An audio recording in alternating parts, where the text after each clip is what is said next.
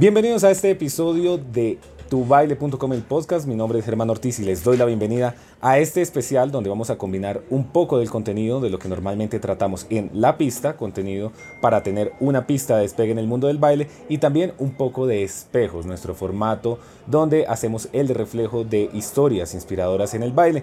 Hoy estamos desde Mambuco, Ecuador, en la ciudad de Quito, en compañía de eh, Iván, de Jorge y Ahora, Rodrigo. Y de Rodrigo, lo tengo anotado y todo. Bien, eh, quienes son parte del equipo fundador y directores de Mambuco y con quienes vamos a estar tratando un poco sobre la historia de las escuelas de salsa en Ecuador y por supuesto de este lugar que ha llamado mucho mi atención y del cual hicimos un video recientemente que es Mambuco Dance Corp. Así que bienvenidos chicos a este espacio en la pista, en, en tubaile.com el podcast y en la pista. Ah, muchas gracias, gracias. por la invitación. Bueno, muy bien, antes de continuar, recordarles la invitación a que nos sigan en redes sociales, que los sigan en redes sociales también y que estén muy conectados con el contenido que estamos compartiendo. Gracias a Mambuco, gracias a Jorge y a toda su organización por permitirnos estar aquí a través de Confía, acompañándolos en el Ecuador Dance Convention, que es realmente el evento que nos da la oportunidad de estar aquí hoy con ustedes. Para empezar, vamos a hablar de la salsa y las escuelas de salsa en Ecuador. Entonces, chicos, entender un poco dónde, dónde en, en, qué momento se empieza a conocer una, una escena de baile de salsa en Ecuador. Eh, bueno, no sé si seré la mejor persona para esta pregunta, porque igual eh, como soy colombiano, pues vine en una época donde ya la salsa estaba instaurada en el país, donde ya había eh, un movimiento salsero eh, tal vez no tan avanzado en, en ámbitos de, de, competencias y todo esto, pero ya habían escuelas de baile. Yo, eh, yo, vine hace unos 10 años al Ecuador, por allá por el 2011, y ya había una, una competencia de salsa en el país, habían algunas escuelas. lo que sí es que ha evolucionado tremendamente el baile en el Ecuador desde hace unos 10 años para acá, viene evolucionando, avanzando muchísimo, ya hay muchas escuelas y el nivel ha subido, ha incrementado tanto a nivel social, a nivel de social, a nivel, como a nivel de competencia.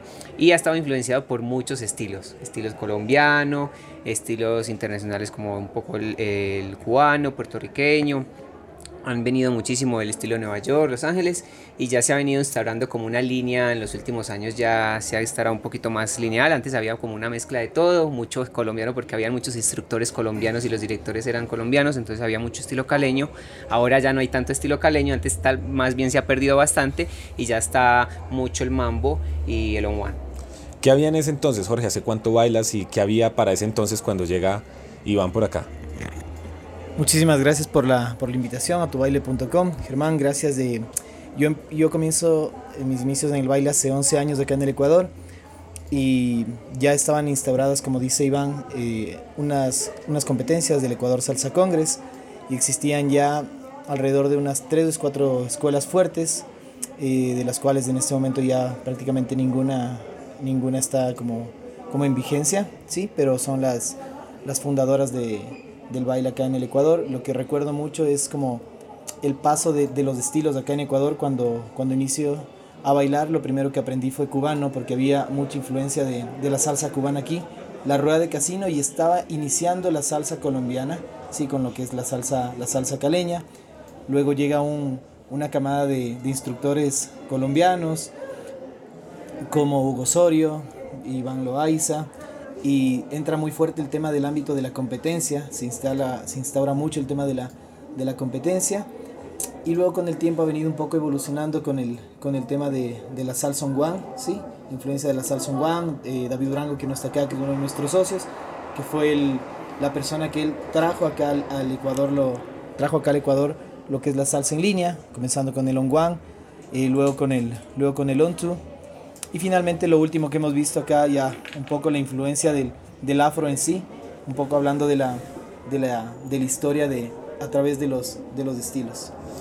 Bien, ¿quedan nombres de pronto para recordar eh, de esos fundadores o de esas figuras que aportaron al...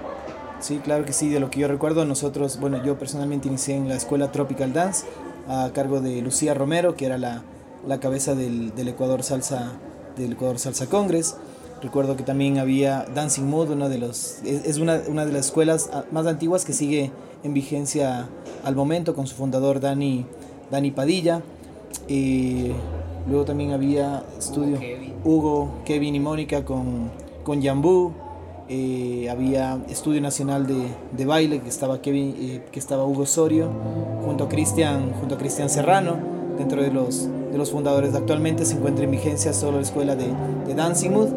Y, bueno, hemos venido una camada de otras, de otras escuelas, donde nació, donde nació Mambuco y hemos podido sostener un poco el, el crecimiento de la, de la salsa también, junto a otras escuelas que son medianamente nuevas. Nosotros actualmente tenemos ocho años en el, en el mercado como, como Mambuco. Cuando pienso en las escenas del baile, para mí los países o las regiones tienen como una vocación. Para mí Colombia es una, un, país que tiene una vocación competitiva en materia de baile. Estados Unidos es un país que a mi parecer tiene una vocación de baile social, de baile recreativo. Ecuador, ¿dónde viene encajando entre esas posibilidades? Eh, bueno, yo creo que hay un poco de todo, ¿sí? Eh, ahora el social ha incrementado bastante y de hecho por la influencia también de los venezolanos dentro del país, donde los venezolanos también han llegado muy fuertes con el tema de social y, como hay tantos instructores venezolanos también han, han, subido con el nivel en el tema de social también, más los instructores internacionales y los instructores de acá del Ecuador. Entonces la parte social ha venido creciendo bastante, ¿sí? Entonces yo creo que ahorita es como un mitad, mitad, mitad, no está como que más fuerte uno, pues siento que la gente ahora se está preparando, está compitiendo, de hecho ya se está viajando, hay, hay ganadores o campeones mundiales desde de acá de Ecuador, ya el, nivel ha estado subiendo, pero está como a la par, no hay como una línea solamente de social o solo de competencia, no, yo creo que está a la par en este momento. Yo, yo, quisiera contar ahí, yo tengo un criterio propio de lo que, de lo que he visto en los últimos años acá en el Ecuador en relación a esa pregunta y es que en, en, los, en, este último año se ha podido evidenciar luego de la, de la pandemia un equilibrio entre lo que es competencia y querer adquirir conocimiento. Creo que los bailarines ya tienen un poco más de, de conciencia de lo que es también capacitarse y aprovechar a los talleristas internacionales. ¿Por qué hago referencia a esto?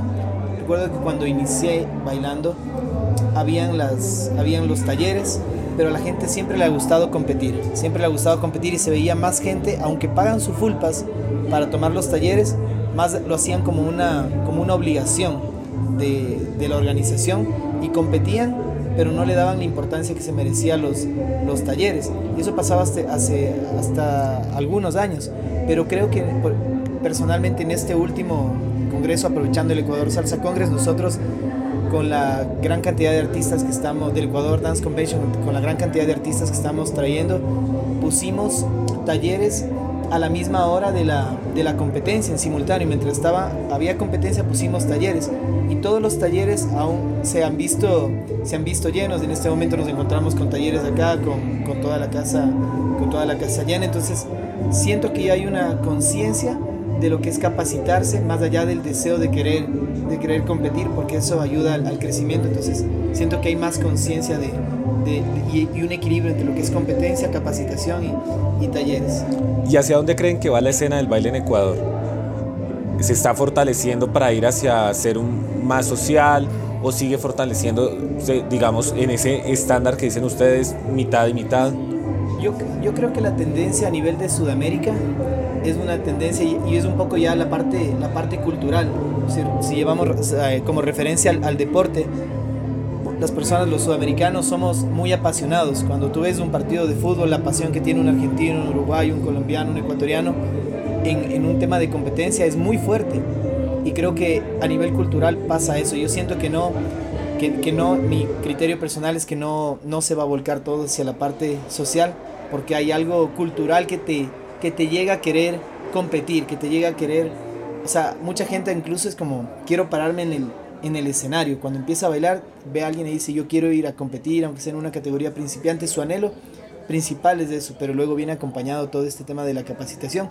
Personalmente yo siento que ojalá se pueda mantener ese, ese equilibrio porque la adrenalina en un congreso que también se siente de competencia es muy diferente a la, al relax que tú tienes cuando vas solo a un a un congreso. Entonces equilibrar esas dos partes te lleva como a, ser un poquito más apasionado y más consciente de, lo, de todo lo que conlleva un congreso, mi criterio personal. ¿Qué sabemos? ¿Qué podemos contarle a la gente acerca de otras ciudades que son fuertes en, en, salsa en Ecuador, en, en, ritmos latinos? Porque hasta ahora hemos visto Quito y bueno, no podemos dejar toda la atención aquí concentrada. ¿Qué más podríamos contar de las ciudades aledañas y de, otros, de otras potencias acá en Ecuador? Eh, bueno, el nivel se centra mucho en, Quito, por ser capital también como de, del Ecuador.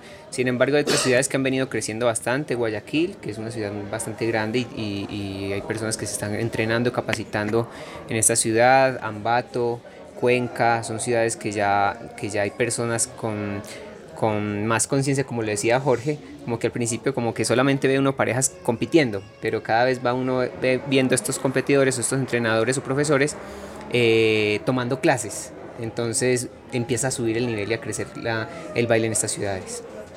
Me llamó la atención también, no sé si era que había una academia con muchos participantes y la ciudad de Ibarra. En Ibarra, ajá, sí, Ibarra también es otra ciudad representativa del Ecuador, es una de las más grandes también y eh, allá es más fuerte el urbano, el baile, ah, urbano, urbano. Es fuerte, más fuerte allá. El salsa ha venido creciendo un poco, no mucho, pero el urbano es más fuerte allá. Geográficamente podrían encontrar alguna relación entre el hecho de, no sé, ciudades costeras, ciudades principales donde se desarrolle más, como podría ser el escenario de Colombia, que decimos siempre que en la región caribeña o en la tierra caliente se vivió un poco más. Dale, ah, vamos a escuchar a Rodrigo. Bienvenido, Rodrigo. El de relleno. No, está de relleno, ya la verdad, La verdad, yo creo que eh, el tema acá cultural es que en la sierra se desarrolla mucho más. Por eso dice que por ser capital, por ser acá hay mucho más nivel que en el sector de la costa. Ese es mi criterio personal. Yo, yo difiero ahí. En ese, en ese criterio difiero un poco porque, bueno, no en su totalidad, pero por ejemplo, acá sabemos que la gente, culturalmente la gente de la costa, gente que tiene mucho sabor para, para bailar, la gente de, raza afro afrodescendiente, tiene mucho sabor en Esmeraldas, en, Guayaquil, encontramos toda esa gente que, que, tiene algo natural, que tal vez la parte de la sierra no, no tenemos. Y antes, o sea, veo que la gente de la, de la sierra tiene, tiene un poco más, tenía un poco más de, de conciencia en cuanto a en cuanto al tema técnico, ¿sí?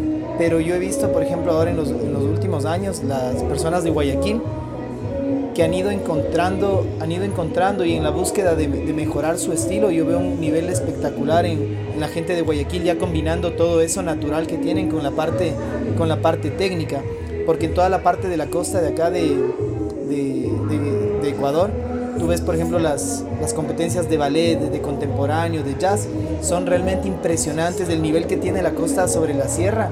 Es, es impresionante. Pero ya a nivel de, de, lo que es ritmos latinos en salsa, creo que en cambio acá en la, en la sierra hay un poco más de esa conciencia técnica por ahora, pero siento que por ejemplo Guayaquil está, está equiparando eso y tiene competidores excelentes que combinan ambas partes, también Esmeraldas también con, con sus representantes, pero siento que, siento que se está equiparando y como, como todo está ahora al alcance de las manos con la tecnología, siento que como todos buscan estar como al mismo nivel y compartir y vienen a congresos, tenemos en este momento la oportunidad de contar con, con varias ciudades de nuestro, de nuestro país acá compitiendo y siento que hay un poco más de, de conciencia en ese sentido. Bueno, muchísimas gracias Jorge, se, se torna interesante la conversación a medida que, que va fluyendo.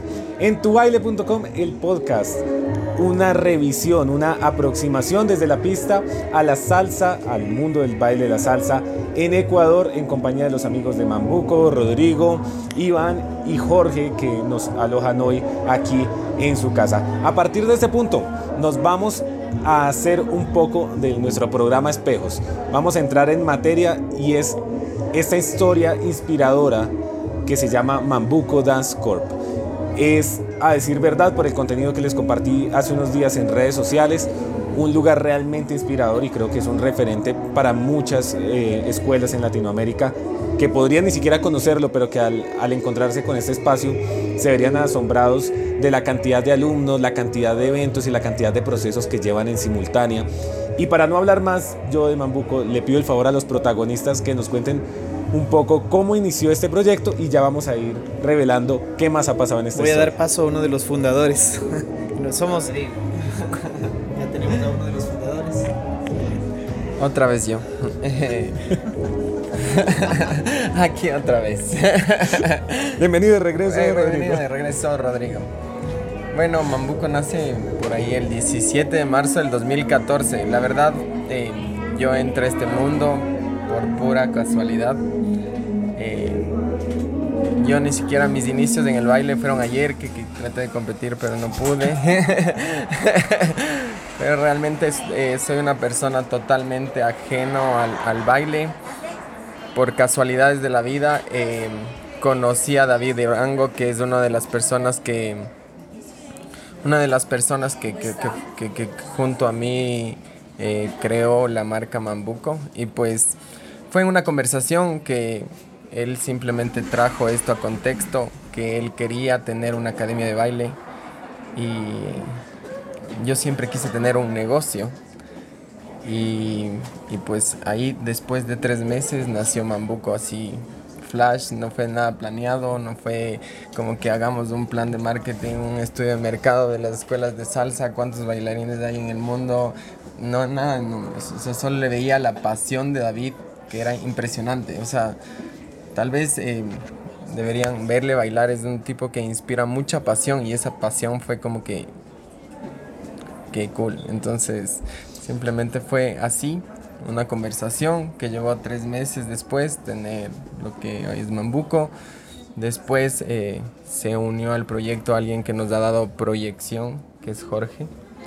Y de ahí se juntó al proyecto Iván, que también fue como la cereza del pastel en el tema eh, de competencias, de elencos y ese tipo de cosas. Y pues... Entonces, según entiendo, esto empieza como pasión por el baile más unas ganas impresionantes de emprender. Sí, algo así. Luego le suman eh, ambición, le suman eh, unos roles de liderazgo también, de organización, le suman un montón de experiencia de parte de Iván. Exactamente. Y básicamente ahí están los ingredientes de esta fórmula y de esto tan grande que estamos viendo ahora. ¿Qué, los influenciaba en un comienzo o qué sabes de, esa influencia de David que lastimosamente no nos alcanza a acompañar hoy cuando, cuando inició esto? ¿Qué, sueño veías detrás? La verdad es que eh, el sueño de él es bastante interesante porque él trataba de crear una comunidad. En sus inicios él es como que compartía con sus alumnos, él salía a bailar, se topaba en las casas de los alumnos para tratar de compartir. Entonces, él fue como en un momento inicial eso, ese equilibrio, ese equilibrio en lo que nosotros estábamos hablando hace unos momentos de lo que es, él es del baile social en Mambuco y de ahí vinieron otros protagonistas que le dieron el tema de competencia. Entonces Mambuco es como el equilibrio perfecto entre esos dos desde mi percepción.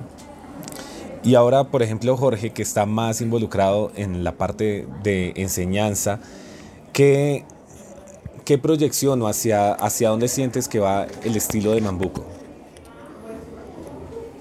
La verdad, no, no quisiera... Encasillarlo.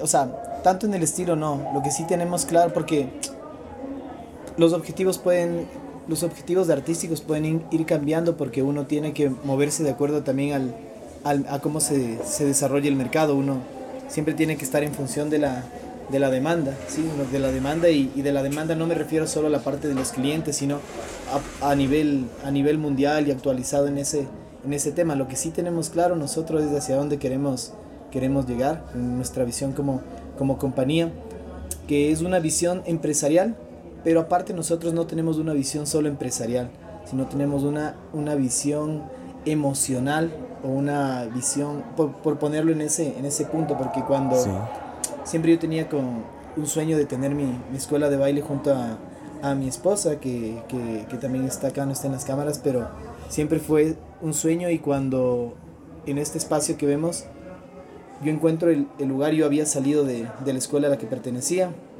por, por motivos personales salí de la escuela y, y empecé a tomar clases con, con, David, ¿sí? Ya en ese entonces yo había, Iván había sido mi maestro en, en la otra escuela, en Tropical Dance, y por cuestiones tuve, tuvimos que, retirarnos, Iván se quedó allá. Y cuando nosotros nos, nos retiramos, empiezo a tomar clases con David, yo, yo a mí me daba, mi corazón estaba dividido, yo le decía a mi esposa, me encantan las clases con, con David, pero me duele dejar a, al Parce, porque siempre le he tenido un, respeto muy, muy grande por su forma en la que él organiza, lleva a cabo los, los elencos y, y, yo también siempre le invitaba y él me decía, no, no, no. Entonces era chistoso porque a mí me llega, yo encuentro este lugar y me llega un mensaje de, del celular de David, pero había sido Rodri el que me escribió, invitándome a, a venir a Mambuco y a mí se me hacía raro porque como dice David es súper introvertido y yo decía este mensaje súper raro que me, que me llegue de, de, David y después con el tiempo me entero que fue, que fue Rodri. Entonces nos separamos y, y empezamos a tomar clases, luego encuentro, encontramos este lugar con, con mi esposa y, yo le digo a David y a Rodri, me, hay dos opciones, le digo. O sea, yo teníamos un grupo de amigos que estábamos tomando clases con David y digo, yo quiero tener mi escuela, pero yo veo que la gente que, que, que estaba con nosotros, si yo me ponía en la escuela, se iba a dividir, porque muchas personas iban a querer seguir con David y, y otras con, con, nosotros. Les dije, si me pueden dar la oportunidad de, de juntarme a la sociedad, de igualar económicamente lo que ellos han puesto e invertir en este lugar por partes iguales. pero yo tenía siempre un sueño que era compartido también y era que, que, nosotros queríamos crecer, pero no, no solos, sino de la mano de los profes. Seguir abriendo sucursales, pero no, no solo nosotros, sino dar la mano a la gente que ha ayudado a crecer. Entonces fue como es, esa, esa meta y después, por, después de mucho tiempo que Iván me daba negativas, yo ya dejé de, de insistirle todo y veníamos creciendo mucho y yo en ese momento no tenía experiencia en lo que es dirección de, de elencos y uno tiene que ser muy sincero cuando no sabe de algo y no meterse por, por meterse. Justo empezamos perdón, a conversar con Iván y, y se dio, se dieron las cosas para que Iván pueda, pueda venir y en ese crecimiento tomar la dirección de los, de los elencos porque yo soy de profesión de marketing, entonces en ese, ahora sí tengo ya después de tanto tiempo.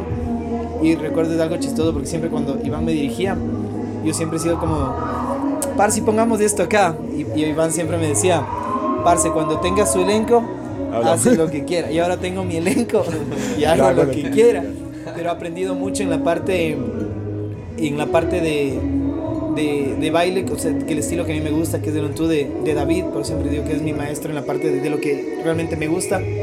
Pero tengo un aprendizaje también de, organización y liderazgo y de manejo de grupos de, de Iván, también de Iván, de, entonces son para mí personas muy, muy influyentes en mi vida en el, en el baile y de las cuales siempre tengo que, que reconocer porque uno siempre tiene que, que, reconocer a sus, a sus maestros y ser, y ser gratos. Luego se junta Iván, así que voy a dejar que él... Que él sí, sí, sí. sí, a, a mí me parece muy interesante. Normalmente en el mundo del baile, el, a uno le dicen, el que se casa quiere casa y el que se separa es como que quiere su propio negocio. Y muy pocas veces, a decir verdad, creo que es la primera vez que veo un negocio donde inicia con unos fundadores y se pueden adherir más personas y a fortalecer ese equipo, así también como encontrar fenómenos donde personas que ya tenían cierta independencia o que podrían abrirse un camino, digamos, fortalecer, como dice mi amigo Nelson, la egoteca y montar su propio estilo decir es que yo quiero ser dueño de lo mío y lo mío es mío y de nadie más. Dar ese paso hacia el trabajo colaborativo. O sea, eso es algo que tú mencionas, yo le voy a dar paso Iván, pero sí quería como resaltar eso porque hay cosas que nosotros manejamos que son como como inherentes a, nosotros y es primero que siempre tratamos de edificarnos entre nosotros. Cada uno tiene sus cosas buenas, cada, uno de nosotros nos conocemos ya tanto tiempo y sabemos los, los errores que, que, que tenemos cada uno y, y, hemos sabido conllevar y aceptarnos como familia y querernos con las virtudes y también aceptarnos con los, con los errores porque, porque es así uno que la familia le, le quiere con sus, con sus virtudes y con sus errores y creo que el, el, el, pilar básico ha sido la edificación y también poner siempre por delante la marca sobre los intereses personales. Y tratamos de, incluso a veces de, por ejemplo, en todo lo que es de Mambuco, ni siquiera subir cosas propias nuestras, poco, sino más subir de los profes y edificar a los profes. Y, o sea, creo que la, la fortaleza es el tema de, de la edificación entre, entre, nosotros y entre los profes y ahora sí la dedicación al par. Básicamente, si uno mira esta oficina, no hay, hay lugar para una biblioteca, para una discoteca, pero no para una egoteca de sus fundadores realmente y eso es admirable. Tenemos un poco de ego, pero... Sí, eh, cabe resaltar muchísimo que esa fórmula que para mí es como dentro de la fórmula imperfecta es perfecta. del equipo que hemos consolidado, porque hay algo que, que sí nos caracteriza y es el amor por lo que hacemos.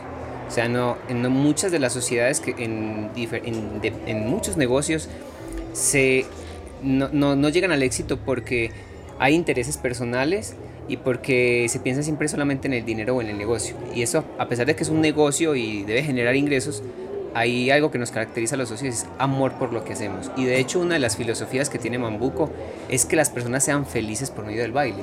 O sea, nosotros hacemos que nuestras clases van a aprender a bailar, sí, van a aprender a bailar bien, pero nuestro objetivo es que la gente sea feliz, se divierta, se relaje. Nuestro objetivo era que una persona llegue a Mambuco y no quiera irse de acá. y qué difícil eso, porque si estamos en, también con elencos competitivos, decir que la presión que requiere prepararse para competir no te va a aislar un momento y te va a seguir significando felicidad y no de repente presión. ¿Cómo, ponerle freno a, esas dos emociones que se encuentran ahí? Claro, es que eh, hay, hay, es un tema de muchas, de muchas sensaciones y emociones que se van viviendo dentro de este mundo del baile que, que es bastante amplio. Eh, sin embargo, pues eh, nosotros cuando trabajamos con nuestros elencos, con nuestros equipos, siempre estamos impulsando mucho el tema de la humildad, ¿cierto? De, que la gente sea agradecida. De hecho, hay mucha gente que está con nosotros y se va y regresa luego y va a, otros, a otras academias, a otras escuelas, pero hay algo que el corazón le dice, no, yo quiero regresar allá. Y de hecho, por ejemplo, nuestra competencia que acabo de pasar, hay mucha gente que ni siquiera está en nuestra escuela, pero siempre nos da, hey, ¿qué necesita? Y nos dan la mano porque hay, hay algo de agradecimiento con ese lugar que les ha ofrecido mucho, mucho, con mucha felicidad. Sí, entonces si tú haces que las personas sean felices, la gente va a estar ahí. Sí, y nosotros eh, en, esa fórmula de la que hablamos de tema de negocio, de tema de ambición, de tema de crecer, eh, el tema del amor por el baile, ¿cierto? El tema de, crecer tanto como competencia como a nivel social. Todo eso es un conjunto de muchas herramientas que ha hecho que nosotros podamos sacar el, negocio adelante. Pero algo que ha primado es que eh, hay, hay, es el amor como que tenemos entre nosotros mismos también, como entre los socios, como que nos queremos, nos respetamos, nos cuidamos y no es como que estamos por detrás queriendo dañar, ¿cierto? Es muy importante dentro de, dentro de nuestro equipo, que siempre estamos como edificándonos. ¿sí? Si tú debes escuchar a Jorge, siempre está edificando ese equipo, tanto a sus instructores como a sus socios. Si no es como que está hablando mal de alguien o está, no, siempre está edificando y eso lo hacemos en en todos los aspectos. En los elencos también lo hacemos, con los estudiantes también lo hacemos. Y la gente es feliz con nosotros. Acá, si tú vienes acá, te vas a dar cuenta que es como que chévere el espacio. No sé qué sensaciones tienes cuando estás dentro, dentro de la escuela, pero nuestro objetivo es que tú como que te diviertas.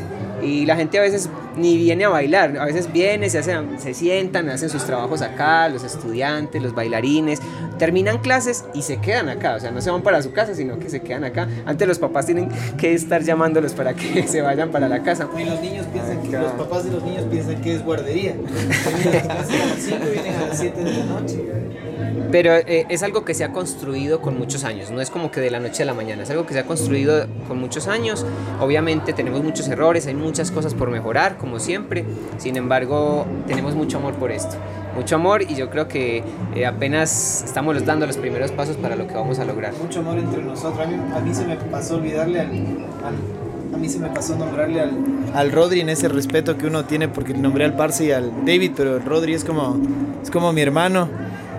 Trabajamos todo el día juntos, él, Michu y yo ahora de lleno y, y es como esa persona que sabes que si no está, o sea, o sea, te falta un brazo, te falta una pierna y a veces en el tema del trabajo tenemos, no discusiones, pero sí, sí discrepancias y, y muchas cosas y, cada uno es como que, cada uno tiene lo suyo, pero sabemos que si uno falta es como que es, está algo incompleto, está algo incompleto y, y creo que ese es el, el, éxito, respetar los espacios de cada uno, edificar. Nosotros entre nosotros sabemos de cada uno sus, sus errores, o sea, sus cosas. David es el, el tímido, Rodri, tú, tú, tú, lo ves él haciendo de todo, como hormiguita, haciendo videos de acá, acá, el, eh, cosas así. El parce del, entre, nos molestamos, el parce es del el imprudente inconscientemente. yo soy el loco, yo soy el loco, yo soy el del carácter, son tranquilitos, pero en realidad yo soy el que tengo el carácter más, más fuerte, el parce siempre tranquilo, yo soy el, el, el loco, pero es como que cada uno nos demos aprendido a aceptar y a querer con los, con los errores y, creo que ese es el, el éxito.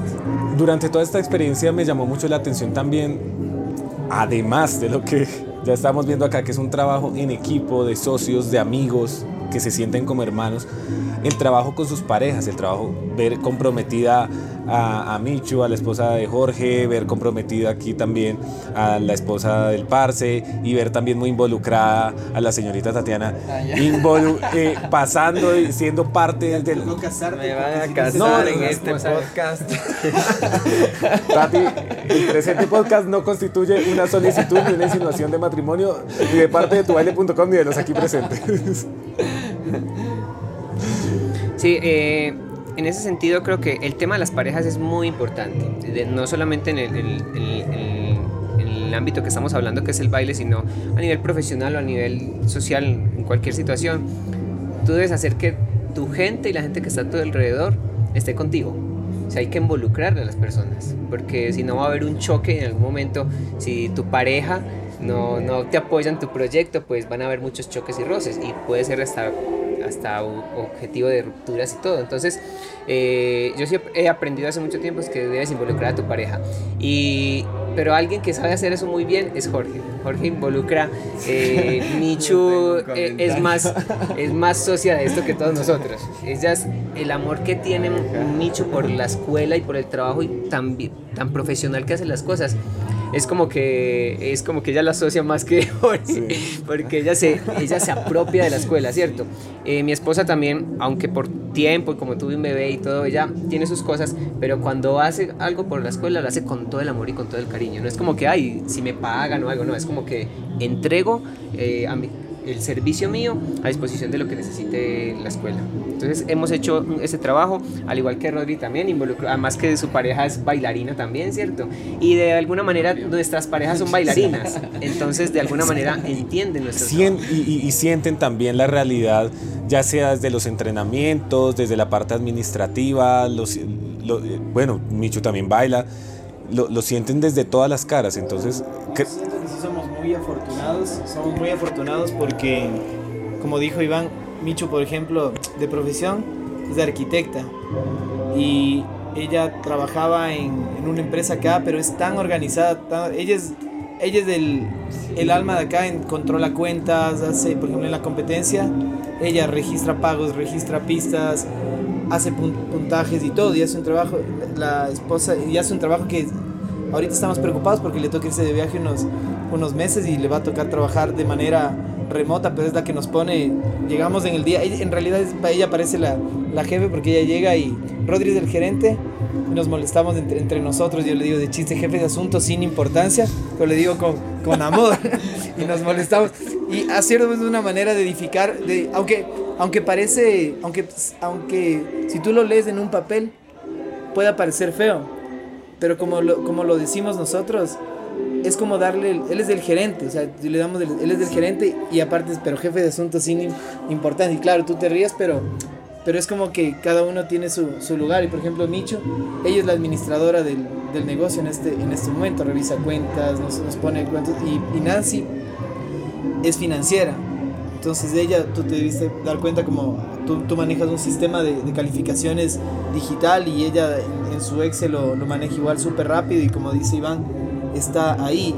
Y, y Nancy Micho hace también videos, Rodri hace videos y la novia de, de Rodri Tati es diseñadora industrial. Entonces a veces nosotros, eh, los artes, cuando queremos hacer un arte como súper bien elaborado, es a la Tati. Porque aparte tiene muy buen gusto para, para hacer. para casi todo. para escoger a la pareja. Pero en, en realidad somos, somos muy afortunados de, de contar. En el caso mío no es, no es por amor, porque es, trabajo. Rodri le hizo renunciar a su, a su trabajo, a Micho, para que, para que trabaje acá. Nancy igual tiene sus, sus empresas aparte y, y si no, están acá siempre. Y más que nada es algo muy importante porque es como que algo que hemos construido con tanto cariño y nuestras esposas Uy. Sus esposas. Pegó en el palo, pegó en el palo. Pegó en el palo. Sus esposas y mi, mi novia es como que se vienen juntando talentos y eso nos ha pasado también en la historia de, de, Mambuco también, que se juntan talentos en urbanos, se juntan talentos en, personas que, que, que, manejan niños, que tenemos una socia en Calderón que maneja niños, un socio de una sede que maneja el tema de urbano. Entonces seguimos sumando talentos y hacemos que nuestra gente en vez de buscar su camino propio, buscamos un camino conjunto para edificar el baile y edificar la empresa también. Muy bien, vamos llegando al final de este episodio. Quedan solamente dos preguntitas. Y terminamos en tubaile.com el podcast. Estamos celebrando este episodio de Espejos, contándoles un poco acerca de la historia de Mambuco Dance Corp en Quito, Ecuador. Para irnos acercando al final, bueno, un comentario que no me podía faltar acá porque es en parte también como he visto el emprendimiento y es que un emprendimiento es un bebé y este emprendimiento quizás ha podido llegar a ser tan grande y ustedes me van a decir si voy por buen camino o no y es gracias a que este bebé a falta de un papá, bueno, de una mamá, ha tenido tres papás, tres mamás, cuatro, cuatro, sí, cuatro papás, tres mamás y siguen creciendo esto de verdad como una familia. Impresionante que este bebé de verdad haya podido crecer tanto y de hecho ya, ya lo veo difícil describirlo como un bebé. Porque es que un bebé es una cosita pequeñita que uno cuida, pero es que esto ya es el centro de unión de toda la familia. No, y aparte hay algo que no hemos mencionado mucho, que, que hicimos el tema de crecimiento, una de las cosas es que eh, en muchas escuelas cuando un bailarín o un instructor ya, ya quiere hacer su camino, eh, irse y formar su escuela, se va y ya y, monta su escuela. Nosotros, nuestro objetivo es que él crezca con nosotros. Nosotros hemos creado sedes de Mambuco con los mejores instructores que van a salir en vez de que ellos empiecen desde cero, se apalancan en nuestra marca, nos asociamos y creamos una sede con él. Entonces le ayudamos, él, se apalanca en nuestra marca, se apalanca en, la experiencia, en el conocimiento que ya tenemos como, como academia de baile y, y, le apoyamos a su crecimiento también. Entonces eso es importante que no le cerramos las puertas a nuestros instructores, sino que antes le abrimos las puertas para que ellos crezcan de la mano de nosotros. Ven una oportunidad en el crecimiento de ellos también. En vez de ver un potencial competidor, ven un aliado que conoce sus valores, que conoce su estilo y que puede ser un buen embajador de la marca. Sí, complementando lo que dice Iván, es como nuestra manera de ser gratos con nuestros profesores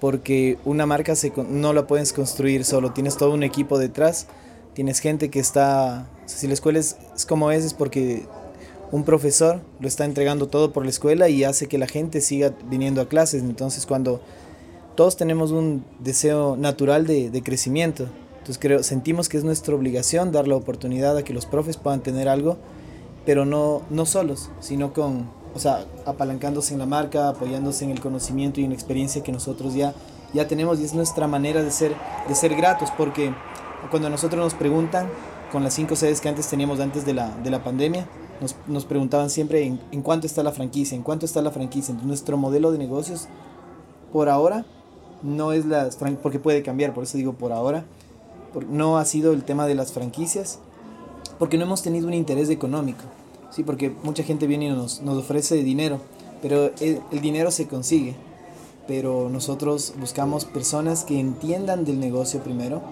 que, entiendan de negocio, que tengan pasión y que sobre todo tengan la misma cultura que nosotros tenemos. Es por eso que lo hacemos con los profesores. Porque para conseguir dinero, por último, hacemos un, un préstamo. Pero este es un tema de, de cuando de que un profe ha sabido desde abajo cuánto le cuesta tener, tener tus alumnos y todo. Entonces, preferimos mil veces abrir con profes que con, con financistas nueva fórmula de emprendimiento. No basta el dinero para una franquicia o para abrir un negocio. No basta el dinero más la pasión. Hace falta también tener unos valores alineados con los que propone la marca matriz. Ya lo dijiste, eso iba a decir. Justo eso.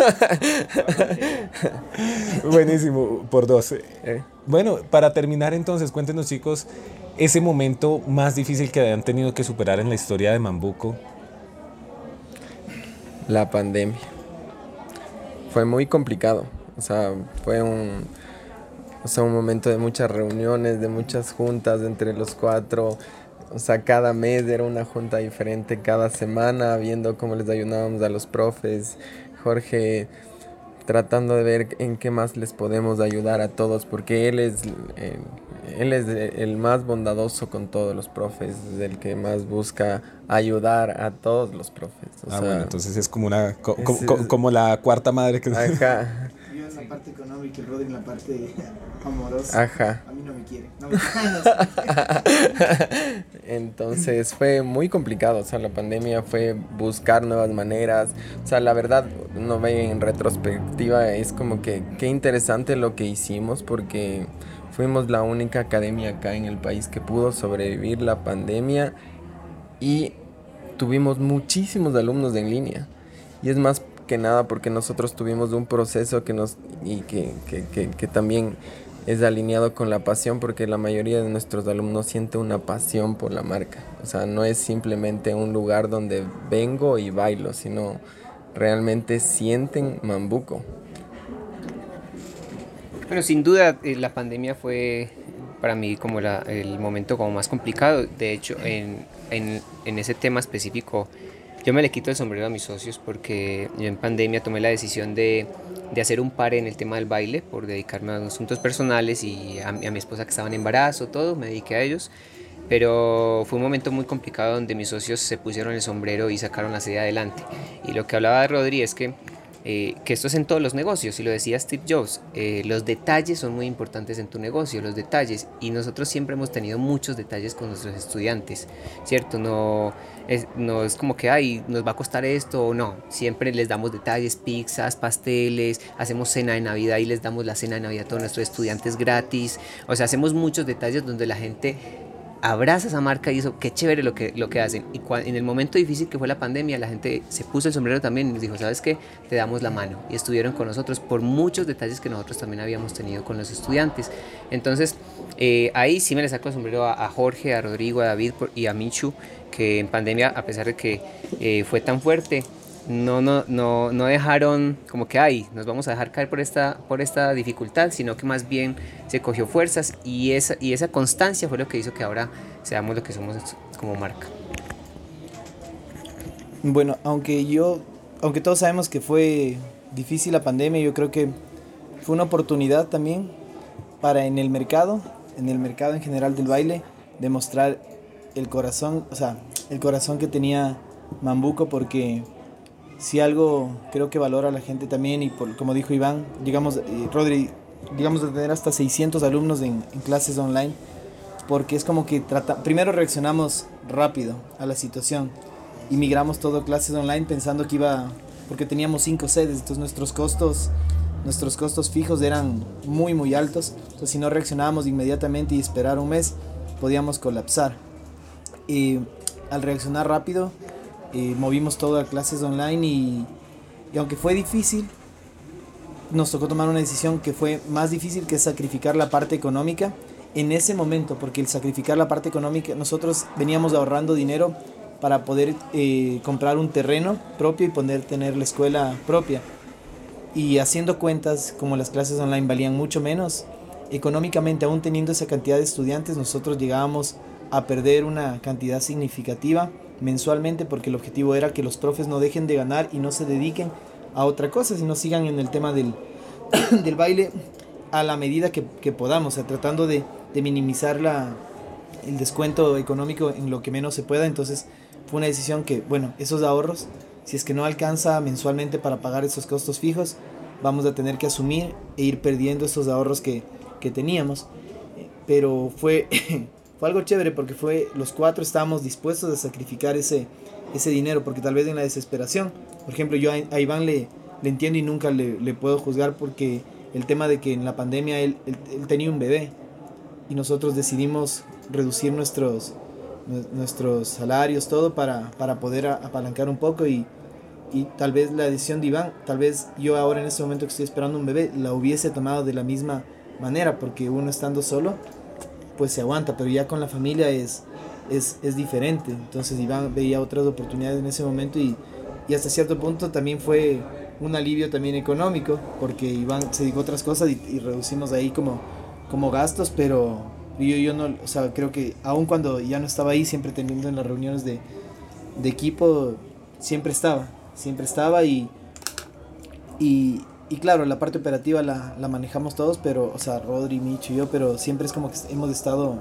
ahí, ahí todos y yo lo siento como que fue una oportunidad para demostrar el corazón, porque todos los profes, ¿qué es lo que pasó con las escuelas grandes que estaban acá, que ya no, ya no están, cerraron en ese momento y cuando pasó la pandemia nosotros reabrimos con todos los, los profes de manera inmediata y bueno, con la mayoría de profes porque muchos decidieron tomar su camino, pero, pero en cambio las otras escuelas los profes se quedaron a la deriva y se dedicaron a otras cosas y apenas hubo la oportunidad de reabrir y a cada profe como que tomó su propio su propio rumbo y ahora hay escuelas, muchas escuelas nuevas y, y tal vez, claro, uno no sabe, tal vez nosotros económicamente actuamos bien porque teníamos un respaldo financiero para, para actuar, entonces actuamos de acuerdo a la medida de nuestras posibilidades, pero se ha sido penoso también ver cerrar eh, escuelas antiguas que son nuestra competencia en, en, en, la pista, pero más allá de eso creo que siempre es bueno que, que, exista competencia en el mercado porque eso te obliga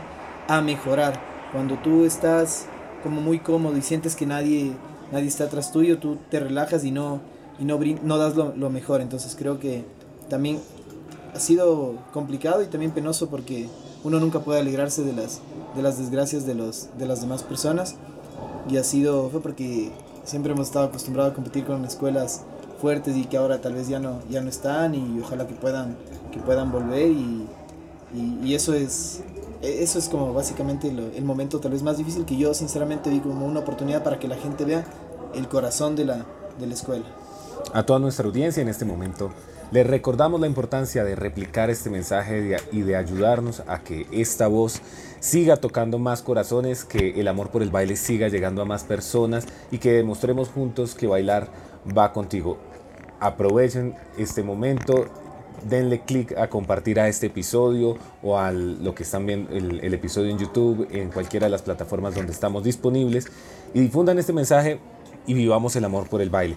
Para terminar, un agradecimiento muy grande a David que no nos acompaña acá y que hace parte muy importante de esta historia, a Michu, a Nancy, a Tatiana, a todas estas mamás que tiene también Mambuco poniéndole su corazón y su empeño detrás y por supuesto también a las personas que me han acompañado en producción en el día de hoy, al compañero Nelson Ibarra de Ibarra Design, a Julián Parrado de Vaya que ha estado también cuidando algunos de los detalles de esta producción y finalmente terminamos entonces con el sueño de Mambuco. ¿A dónde quieres llegar? El mundo. Queremos conquistar el mundo. ¿Y qué vamos a hacer? Por ahora seguimos enfocados en la... Micrófono, por favor. Por, por ahora en lo personal, eh, creo que las metas no han cambiado. Tenemos una, una visión y uno siempre tiene que estar enfocado en la, en la visión. La visión que tenemos por este momento es... La, la visión y la misión es... Bueno, la visión a, con respecto a la pregunta es llegar a ser la mejor compañía de, de Sudamérica de, de baile y que ojalá podamos, podamos conseguirlo. Y, y, luego tal vez, si una vez conseguido ese objetivo, soñar en, en muchas cosas más. Por ahora eh, creo que no, no, ha cambiado esa la, la, visión, porque no puedes cambiar una visión si es que no la has conseguido, a menos que le vayas muy, muy lejana y, y tener objetivos más pequeños que nos lleguen a...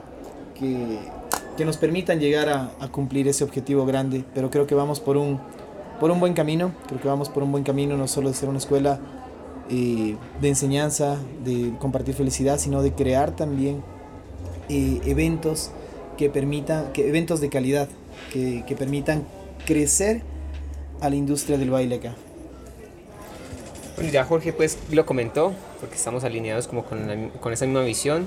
Eh, yo a eso le sumaría pues que, que también ni siquiera nosotros podemos visionar lo que podemos llegar a hacer. Yo creo que el, el, ponerse también una meta te limita, porque te pone un techo. Y yo creo que en el tema de emprendimiento y de negocios a veces es, es darle tan fuerte que tú ni siquiera te imagines a dónde puedes llegar. Y, y nosotros podemos llegar muy, muy lejos con el equipo que tenemos, como ya lo hemos hablado. Y creo que ni siquiera nosotros sabemos hasta dónde vamos a llegar. O va a ser muy grande. Yo, la meta es, aparte de ser una de las escuelas más grandes, es que nuestra marca suene en todas partes, ¿cierto? Y hacer, como lo dice Jorge, los mejores eventos de baile. Yo la verdad es como que el sueño de Mambuco es llegar a la mayoría de gente posible, por eso decía el mundo, porque, o sea, para mí siempre ha sido un sueño como que algo que yo cree resuene en todo el mundo. Sea, ahorita es como que algo que soy parte y que tenemos un equipo detrás que resuene, eh, que resuene y retumbe por todo lado. Muy bien, y se me queda tema por fuera. Les podríamos hablar durante más tiempo acerca del Ecuador Dance Convention, pero les voy a cambiar la invitación para que en vez de escucharlo, vengan y lo vivan en el próximo año, porque la verdad ha sido un evento muy gratificante, muy lleno de historias inspiradoras y creo que vale la pena que lo vivan, que se den esta oportunidad de conocer la latitud cero y de conocer también lo que hay detrás de esta bonita historia, que vivan la experiencia, pisen acá por un momento Mambuco y disfruten de todo lo que este evento tiene para ofrecer. ¿Tenemos fecha de, la próxima versión? Teníamos fecha, pero como un evento aliado nuestro ayer anunció fecha, vamos a, vamos a cambiar la fecha. Sin problema. Mientras tanto, la invitación al No, no, sin problema. Realmente nosotros lo hacemos en, entre, en junio, siempre lo hacemos en junio. No tenemos fecha exacta porque dependemos de muchos factores, del factor artístico, del calendario y también del factor del espacio. Para nosotros es súper importante que esas dos cosas se, se conjuguen porque podemos tener los mejores artistas, pero si no tenemos un espacio adecuado, no vamos a cumplir el, el objetivo. Entonces para nosotros somos muy detallistas porque tenemos que de, de tener todos los elementos que para nosotros son importantes para el desarrollo de un, valga la redundancia, de un, de un evento como el que, que soñamos siempre. Bueno, entonces vamos a la fácil. Búsquenlos en redes sociales, busquen a Mambuco, busquen al Ecuador Dance Convention y estén muy conectados con la fecha y también con las recapitulaciones, con los videos que van a estar compartiendo acerca de lo que se vivió en este año y de lo que se viene para la próxima versión. ¿Algo para cerrar, chicos?